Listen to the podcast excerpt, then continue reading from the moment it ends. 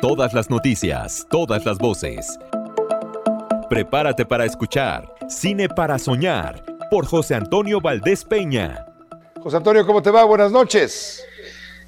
Buenas noches, Pepe. Pues sí, efectivamente, como tú lo, bien lo comentas, estamos de fiesta, todos los cinéfilos. Pedro Almodóvar llega a las pantallas mexicanas con su más reciente película, Madres Paralelas, donde nos habla de, pues, uno de los temas centrales de su obra, que es este asunto de la maternidad, sus complejidades, sus luces, sus oscuridades, a través del retrato de dos mujeres, una mujer madura que está investigando, por cierto, los crímenes del franquismo y que, pues, en este contexto esto es madre, y el de una mujer muy jovencita que también se enfrenta al dilema de la maternidad. Obviamente del choque de estos personajes viene toda una reflexión que nos acerca pues al género favorito de Almodóvar, el melodrama, y bueno, pues Madres Paralelas, como bien lo comentabas, pues ya recibió nominaciones al Globo de Oro, ahora al premio BAFTA de la Academia Británica de Cine como mejor película en lengua no inglesa, y pues bueno, Pedro Almodóvar pues es un hombre que ha tenido muchas veces la bendición de los grandes premios internacionales. De hecho, una de sus actrices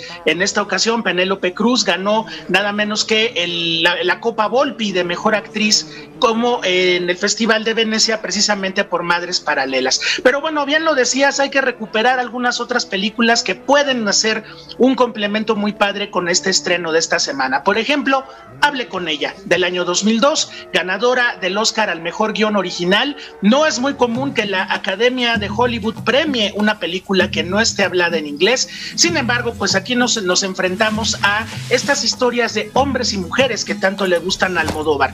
Dos mujeres que están en coma en un hospital y los dos hombres que las cuidan. Y cómo entre los cuatro comienza a haber una relación muy interesante que nos habla de amor, que nos habla de la muerte, que nos habla de la posibilidad de vida después del amor y la muerte. Una película extraordinaria que les recomendamos a todos nuestros amigos que pues la vean a partir de la semana que viene en la plataforma Netflix. Por ahí va a entrar todo un ciclo de Pedro Almodóvar y esta es una de las películas que se van a recuperar. Es una, sin duda, de sus obras más importantes. Como también lo es Pepe, Todo sobre mi madre del año 1999, con la cual Pedro Almodóvar obtiene un primer Oscar en la categoría de mejor película extranjera.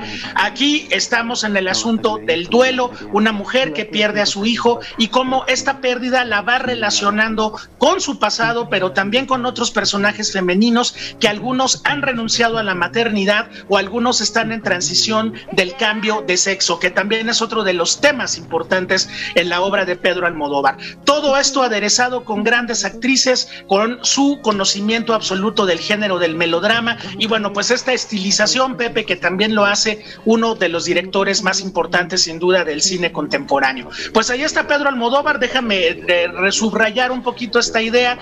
Partir de la próxima semana en la plataforma Netflix podrán ver varias de las películas clásicas de Almodóvar. Eh, estará Hable con ella, todo sobre mi madre, pero también Mujeres al borde de un ataque de nervios, Kika y muchas más que ya podrán encontrar en la plataforma a lo largo de la siguiente semana. Sin duda, un motivo para celebrar.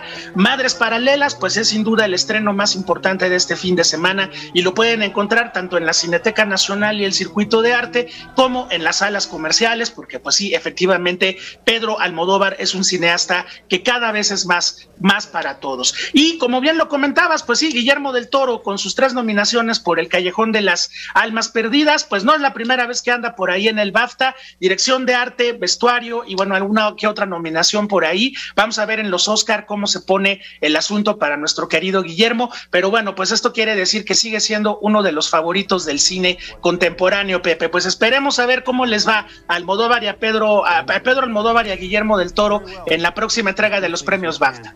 Estos premios que se entregan en el mes de marzo, tengo entendido, a mediados del mes de marzo. Nada más te quería preguntar algo para cerrar.